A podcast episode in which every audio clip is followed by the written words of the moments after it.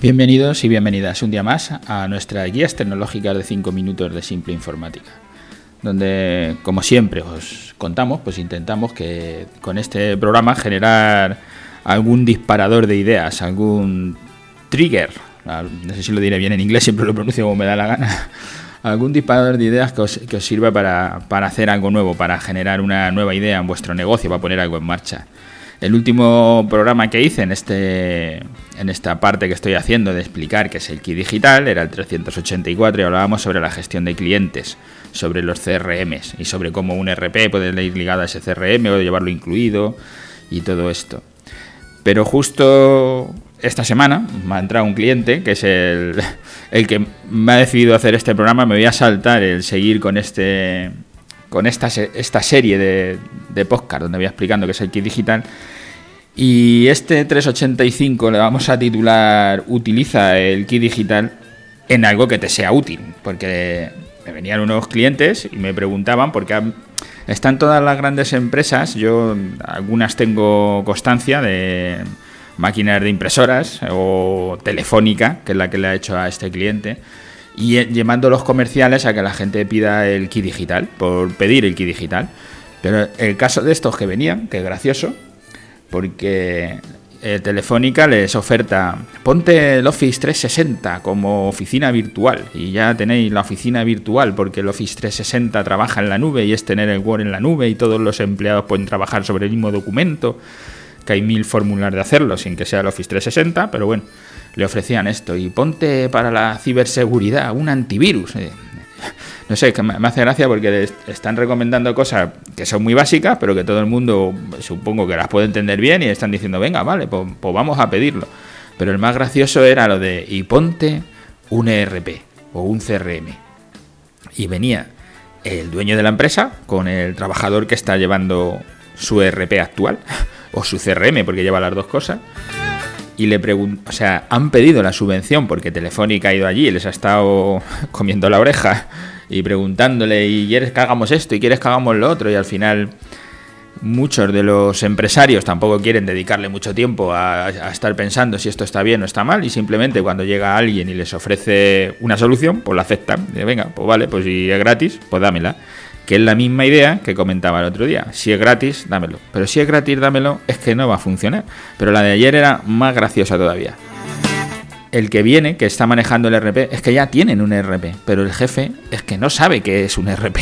Entonces le ha firmado a Telefónica que sí, que le instale un RP. Y el que está utilizando el RP actual le dice, no sé, si, si hay alguna funcionalidad que no tiene nuestro RP, que no estamos obteniendo, pues sería bueno, ¿no? Meter uno nuevo, pero si todo lo que necesitamos lo está haciendo nuestro RP, ¿para qué vamos a poner otro? ¿Qué sentido tiene?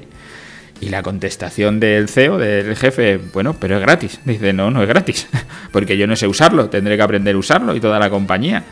Eh, tú mismo. Dice, bueno, yo es que tampoco sé usar el actual, claro. Me piden los informes, ese Business Intelligence del que tendremos que hablar, al final el gerente lo que quiere saber son resultados, le da igual la herramienta con la, con la que se gestione, lo que quiere saber es cuánto se ha vendido, cuánta gente tengo empleada, cuánto me gasto en sueldos, cuánto en gasolina o cuánto en lo que sea. Todo lo, las, la, realidad es que los números que ve la gerencia al final pues son números gordos. Necesito saber lo que nos hemos gastado este año en, gastos fijos, de, en gastos de, la oficina o en salarios o lo que sea, cuánto hemos vendido, qué, qué beneficio nos queda. ¿no?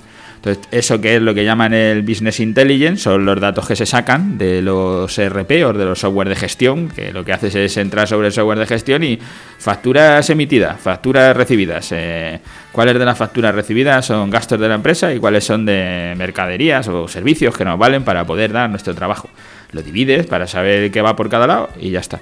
Yo me, hacía gracia porque al final le han firmado a Telefónica que sí, que van a hacer el RP, que lo van a hacer todo y el que tiene que hacerlo está en contra directamente porque el, software que tienen ahora le funciona bien y no tienen ningún problema. Pero es que además el jefe, yo le pregunto, ¿pero tú tienes alguna carencia, algo que veas que te echa? ¿Les pides algo a esta gente, algún informe y no te lo dan?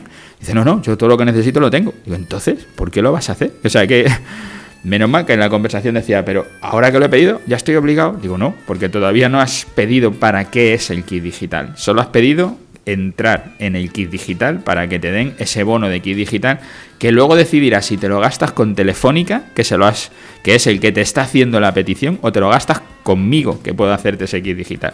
Y a lo mejor en lugar de gastarlo en hacer un ERP, pues te lo gastas en hacer, ¿vale? El, CRM o, las redes sociales o, o inventar un comercio electrónico que no lo tienes. Y a lo mejor eso te viene mejor. Vender más puede que te venga mejor que controlar lo que vendes, que ya lo tienes controlado.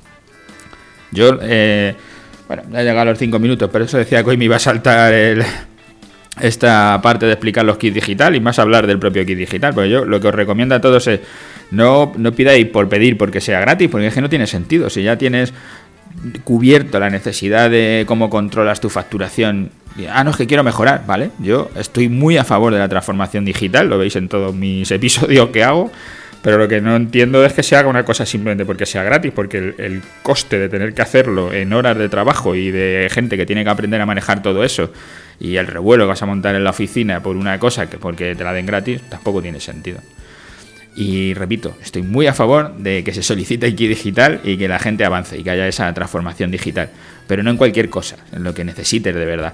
Por eso os recomiendo que cojáis con nosotros esa consultoría comercial, que es de una hora, que es gratuita, y donde os podemos decir, bueno, pues depende de cómo esté tu empresa, que podría ser interesante del kit digital o de cualquier otra cosa sin kit digital, que no es un problema.